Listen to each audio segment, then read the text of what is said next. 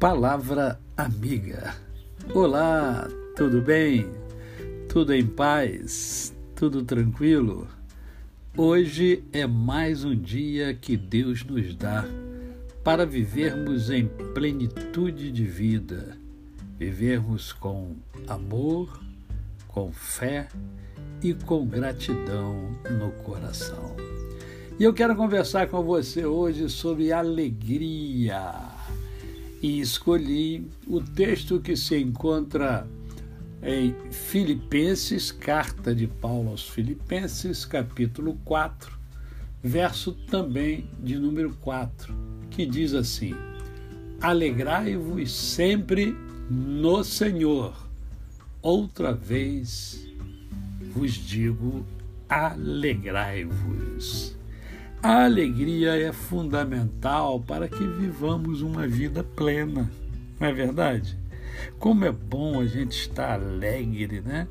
A, a alegria é uma frequência alta, né? É, o nosso potencial está lá em cima, a gente está feliz, né? A alegria tem muito a ver com a felicidade a pessoa que é feliz ela é uma pessoa alegre, né?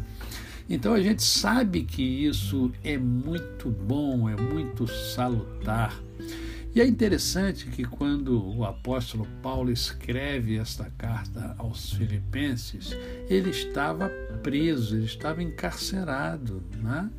Estava encarcerado justamente por pregar o evangelho, pregar o bem, pregar o amor, pregar a vida plena. Né? Ele estava preso e, mesmo preso, ele estava alegre. A alegria fazia parte integrante da sua vida, da sua personalidade. E o cristão deve ser assim. A alegria do cristão, ela primeiro é imperativo isto, tá? Uh, no grego o, verbo está no imperativo. Então a alegria, ela é imperativa. A alegria, ela precisa fazer parte da vida do cristão. A alegria, ela é ultra circunstancial, ela, ela não depende das circunstâncias.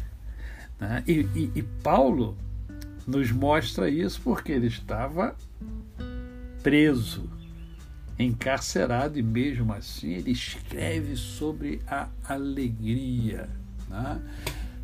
E em terceiro lugar, ela é cristocêntrica. Por quê? Porque observe que Paulo, quando ele é, é, fala, ele diz: alegrai-vos sempre, sempre no Senhor, quer dizer, no Senhor Jesus Cristo, que é o nosso modelo, é o modelo do cristão. Tá? Então, o que, o, que, o que, que você precisa fazer, o que eu preciso fazer, é identificar quais são os ladrões que têm saqueado a nossa alegria Quais os ladrões que têm saqueado a sua alegria? Será que são as circunstâncias da vida? As circunstâncias da vida não devem roubar a nossa alegria. Pelo contrário, a nossa alegria deve ser reforçada em meio às circunstâncias da vida. Serão as pessoas. Não, você não pode permitir que alguém roube de você a sua alegria. Não permita que nada, nada tire a sua alegria. Ah, talvez seja preocupação com dinheiro, né? É isso nos dias nos dias de hoje, isso afeta muito as pessoas, né? Porque se se apega muito ao dinheiro, tem que ter cuidado com isso. Mas o dinheiro não pode tirar a sua alegria, a preocupação com o dinheiro. É, será que é ansiedade? Eu não sei se é ansiedade. Pode ser que a ansiedade esteja impedindo você de exercer a alegria, de sentir-se alegre e contagiar as pessoas ao seu redor. Como é bom a gente ser alegre, não é verdade? Olha, busque a alegria. Você nasceu para ser feliz, você nasceu para ser alegre.